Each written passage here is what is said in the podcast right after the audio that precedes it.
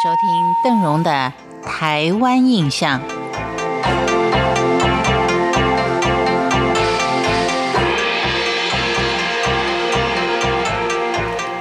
在今天的节目当中，邓荣要为您介绍的是航运繁盛的梧栖港口街。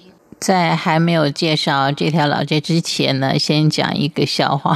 本来啊，邓荣希望能够在网络上多找到一些有关于梧栖港的历史文物的报道，但是呢，所搜寻到的呢，都是它最有名的咸蛋糕。所以下次您到了梧栖的话，千万不要错过了它的特色美食，就是到处都可以看到的咸蛋糕。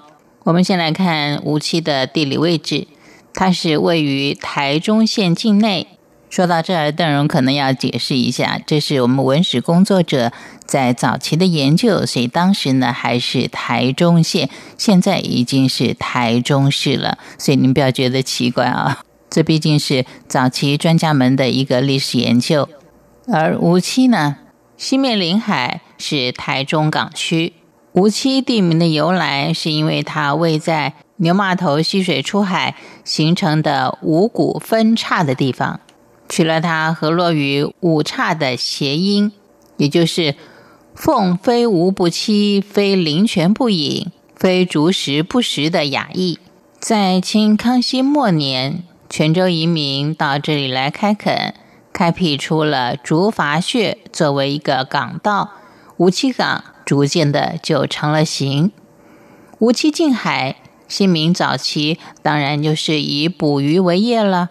每年冬至前后，成千上万的乌鱼会随着寒流在无期镇外海洄游，这是渔民最为忙碌的时刻。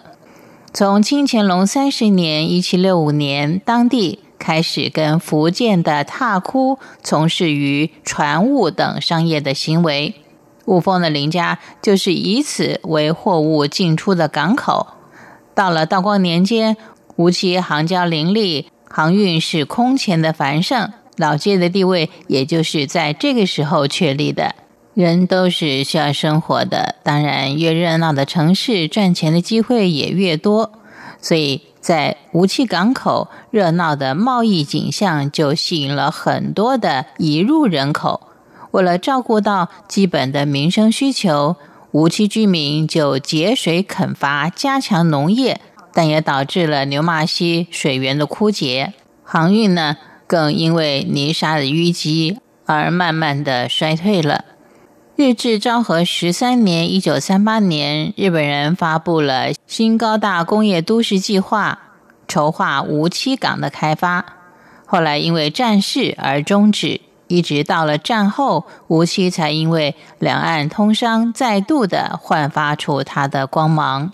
我想这也是取决于它先天的条件还存在，所以才能够再度的繁荣起来。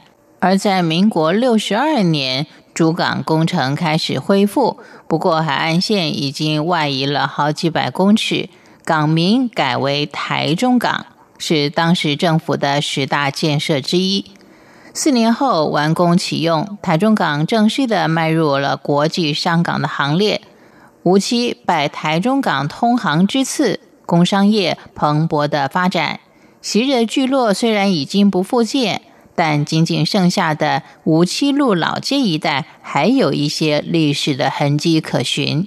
因为时间的关系，在下段的节目当中呢，我们将会为您介绍无锡老街上的建筑以及它的宫庙。我相信这两项呢，都是在民生生活上影响相当大的，也是我们参观一个地方历史文化最重要的两个部分。